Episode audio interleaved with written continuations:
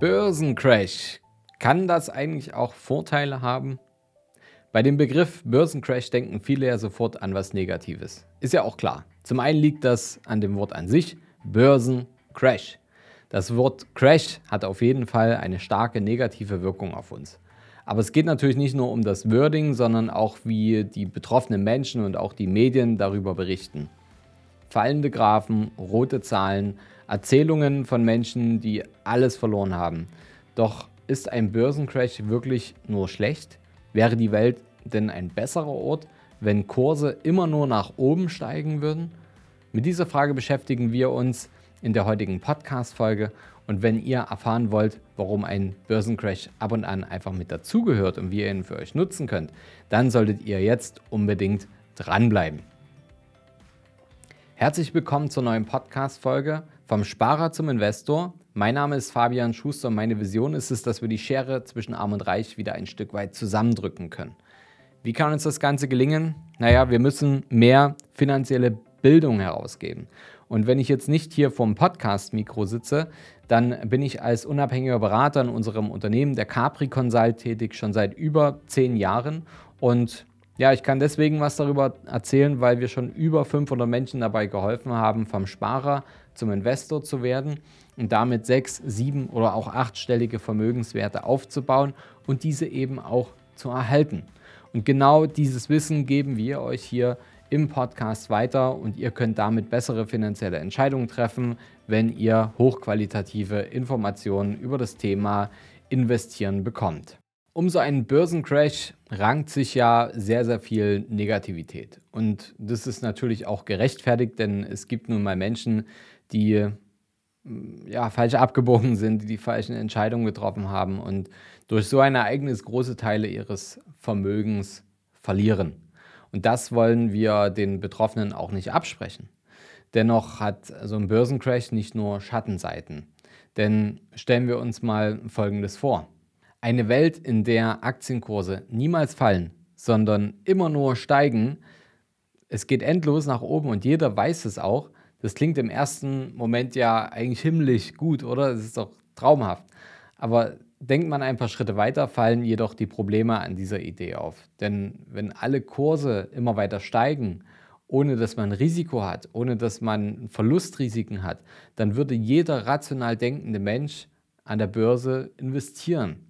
Und die Kurse steigen immer weiter, allerdings hat irgendwann jeder sein Geld investiert. Und wer will denn dann noch Aktien kaufen? Das ist also vielleicht ein blöder Vergleich, aber wenn wir wüssten, dass wir ewig leben, dann würden wir vielleicht unser Leben auch anders nutzen. Nur dadurch, dass wir wissen, dass unser Leben irgendwo ein Stück weit, ja, es ist begrenzt. Ähm, die Zeit ist begrenzt, in der wir hier auf dieser schönen Erde sind, dann denken wir auch öfter darüber nach, dass wir den Tag halt einfach sinnvoller nutzen und aus unserem Leben das machen, was wir selber wollen. Wir haben nun mal mittlerweile das Privileg, dass es überhaupt relevant ist, darüber nachzudenken, was man im Leben will. Das war ähm, vielleicht in anderen Generationen anders. Und äh, das jetzt auf den Aktienmarkt übertragen, ist natürlich dasselbe. Ne? Wenn es immer nach oben gehen würde, irgendwie würde dann die Attraktivität vielleicht auch schwinden. Und früher oder später wird es dann halt an Käufern fehlen, ähm, die die Kurse vielleicht noch weiter nach oben treiben können, wenn alle investiert sind gleichzeitig. Und was passiert dann? Das, ja, das war natürlich jetzt ein sehr einfach konstruiertes Beispiel, aber prinzipiell gibt es die Situation in der realen Welt ja auch.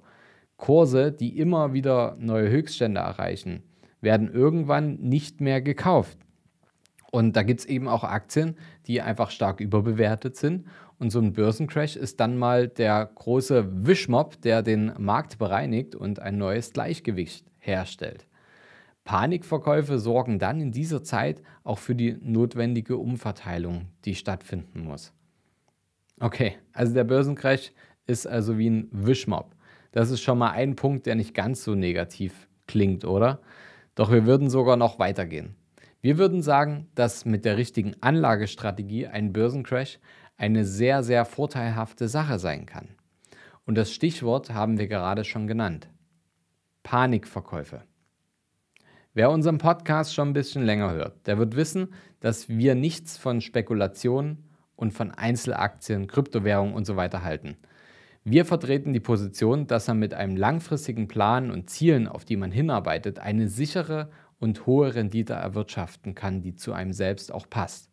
Die Sache ist nämlich die, bei einem langfristigen Anlagenplan, vielleicht mit Berater und mit einem Sparplan, sind Panikverkäufe definitiv kein Teil des Plans, den ihr irgendwie umsetzen solltet und müsst. Man kann sie sich aber zunutze machen, solche Situationen. Denn wenn viele andere Anleger ihre Aktien auf, ja, aus Angst verkaufen, dann sinken die Kurse natürlich auch mal noch weiter nach unten. Aber da wir ja nicht zocken und das auch nicht wollen, sondern auf der langen Bank sitzen, verkaufen wir gar nichts. Wir bewahren einfach Ruhe und nutzen die Gelegenheit, um unser Portfolio günstig nachzufüllen, wenn wir können. Und mal ganz ehrlich, ich nehme diese Folge jetzt gerade im Mai 2022 auf. In den letzten Wochen haben mir so viele Leute in Anführungsstrichen die Ohren voll gejammert, dass ihre Aktiendepots im Minus sind. Und das sind genau diejenigen, die unseren Investmentspezialisten, die hochwissenschaftlich die Portfolios unserer Kunden aufstellen und verwalten seit Jahren, mit breiter Brust die letzten Jahre erzählt haben, dass man ja so einen Berater nicht braucht und dass man ja sehr wohl mit den und den Werten und den und den Kryptos und Aktien genau richtig liegt und einfach ein Händchen hat. Und alle sind sie jetzt abgerauscht und verunsichert. Und jetzt kommt das Fatale. Diejenigen waren in den letzten Jahren meist so lautstark, dass viele Anfänger darauf gehört haben und Teile oder auch ihre ganze Altersvorsorge darauf gesetzt haben, was diejenigen erzählt haben ohne dass irgendwie ein Risikoprofil oder sowas gemacht wurde. Und das wird jetzt noch schön geredet nach dem Motto, naja, jetzt kann man ja günstig nachkaufen. Also ganz ehrlich, die Depots unserer Kunden haben bei weitem nicht so starke Bewegungen nach unten gemacht und es musste keiner ans Geld ran und wenn doch, dann wurde das Depot mit hochqualitativen Anleihen vorher abgesichert. So, also wer jetzt noch breit streut und beispielsweise durch das Investieren in Indexfonds ähm, oder sich Anleihen einbaut, sein Risikoprofil wirklich kennt und noch von Mieteinnahmen und Steuerersparnissen durch Immobilien profitiert, der kann sich wirklich sicher sein, dass man langfristig Erfolg haben wird, die Kurse auch nach oben gehen und von dieser Seite her betrachtet wirkt doch der Börsencrash schon nicht mehr ganz so fatal, oder? So gerne ich euch jetzt hier gleich den äh, richtigen Depotanbieter und die richtige Immobilie und die Wertpapiernummern durchgeben würde, ja, dieser Podcast ist keine persönliche Investmentberatung. Und solltet ihr nach wie vor unsicher sein oder braucht ihr einfach mal eine Empfehlung oder einen Blick vom Profi auf euer Investmentportfolio, dann schreibt mir gerne über unser Kontaktformular, welches ich euch hier in den Show Notes mit verlinkt habe. Ver vergesst nicht, den Kanal auch zu abonnieren, denn nächste Woche wird es wieder eine spannende neue Folge geben. Bis dahin hoffe ich, dass ihr bessere finanzielle Entscheidungen als vorher treffen könnt und heute wieder was mitnehmen konntet aus unserem Podcast vom Sparer zum Investor. Bis zum nächsten Mal, euer Fabian.